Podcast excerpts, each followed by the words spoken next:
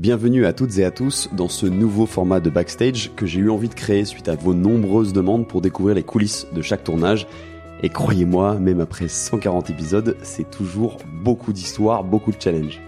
Par rapport à Stéphane de Groot, ma première rencontre avec lui remonte à plus d'un an. J'ai été invité par Alpine sur le circuit de Dijon à une journée un peu rencontre avec lui au volant de l'Alpine A110 GT4.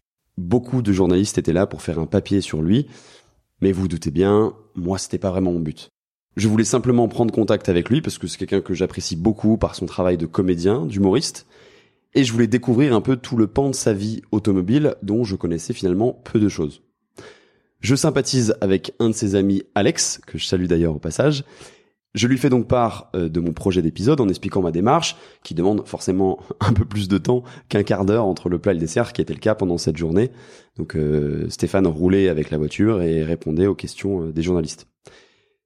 Et c'est à ce moment-là que le projet est né, mais il est très très très loin d'être joué, puisqu'à la fin de cette journée, on se quitte tous, et j'ai pas forcément obtenu le numéro de Stéphane pour maintenir le contact. avec l'expérience, je sais maintenant que qu'un mail n'est quasiment d'aucune utilité pour maintenir un contact suffisant. Je fais donc des pieds et des mains euh, les semaines suivantes pour obtenir son numéro de téléphone portable. Je finis par l'avoir et ça me permet de maintenir un contact régulier pendant plus d'un an avec Stéphane pour finalement trouver le bon moment. Il finit par me dire qu'il est OK pour qu'on fasse euh, un épisode au moment en fait finalement de la sortie de son document sur Canal+, retraçant sa carrière de pilote et son rêve euh, devenu réalité, celui de piloter une F1 ce documentaire, il sort très bientôt, le 22 octobre, de la piste aux étoiles.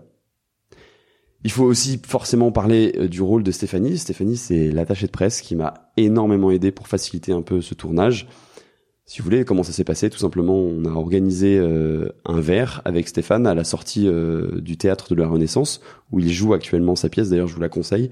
Elle est vraiment super.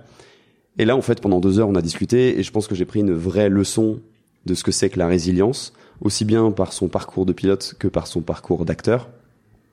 Et pour ceux qui ont écouté l'épisode, je pense que vous comprenez exactement ce à quoi je fais référence. Enfin bref, c'était juste génial.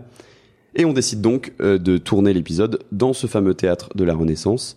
Et encore une fois, un grand merci à Stéphanie d'avoir facilité euh, ce tournage.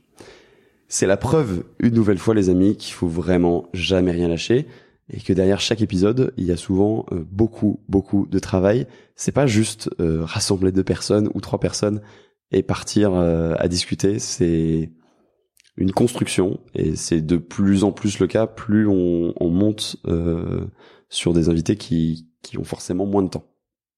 C'était les coulisses de la création de cet épisode avec Stéphane de Groot qui semble vous plaire tant Pensez à vous abonner sur Apple Podcast, Spotify ou Deezer pour recevoir une notification dès que je sors un nouvel épisode et à laisser un commentaire, ça m'aide énormément à gagner en visibilité. D'autres coulisses sont aussi disponibles sur Instagram, at dans la boîte à gants. Sur ce, je vous dis à très vite pour un nouvel épisode.